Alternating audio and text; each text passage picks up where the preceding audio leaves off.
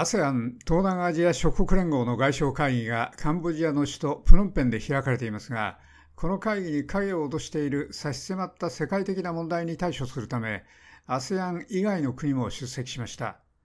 プノンペンには ASEAN 首脳会議のために、ブルネイ、カンボジア、インドネシア、ラオス、マレーシア、ミャンマー、フィリピン、シンガポール、タイ、ベトナムからの外相が集まりました。他にもアメリカや中国、ロシア、オーストラリアの外相が出席しました。アメリカのナンシ・ペロシ下院議長の台北訪問で、台湾と中国の間の緊張が議題に影を投げかけました。アメリカのアントニー・ブリンケン国務長官は、アメリカは依然、台湾を中国の一部として認める一つの中国政策にコミットしていると述べました。しかし彼はまた中国に対して、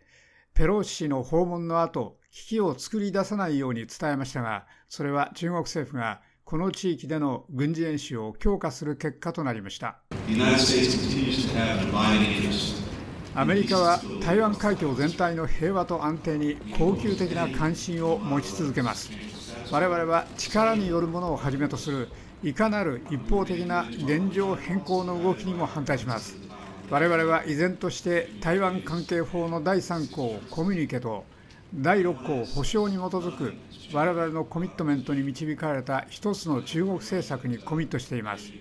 そして私は我々の立場については何も変わっていないことを強調したいと思います。私は中国政府が危機を作り出すとか攻撃的な軍事行動を増やすのを正当化する理由としないよう大いに希望します。ブリンケン国務長官でした。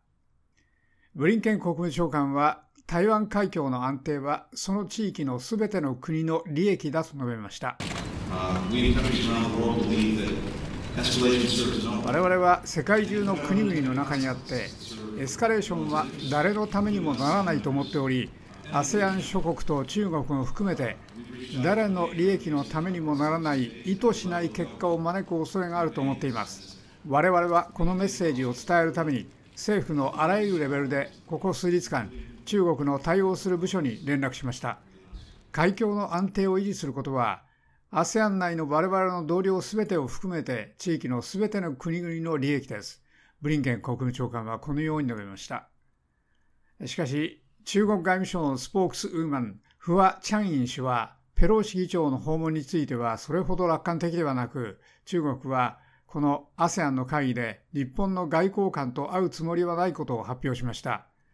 ペロシ議長は彼女のアジア歴訪の一環として日本を訪れました。中方呢不再安排中日外長在会晤。中国は中国と日本の外相がプノンペンで会うようアレンジしません。それは日本が G7 の他のメンバーや EU とともに中国を非難し、善悪を混同し、中国の主権を侵害するアメリカの行為を大胆にする無責任な声明を出したからです。中国人民はそれに大変腹を立てています。ですから、我々は両外相の会談を進めません。日本は台湾の問題に関して歴史的な責任を負っています。彼らは台湾に関する問題で無責任な発言をする資格はありません。中国外務省のスポークスーマン、フワ氏でした。フワ氏は、アメリカの行動によっては台湾海峡での中国のより攻撃的な軍事演習はニューノーマルになるかもしれないと述べました。至于这个会不会成为新常态それがニューノーマルになるかどうかに関しては、アメリカ側と分離派の台湾独立勢力の行動次第です。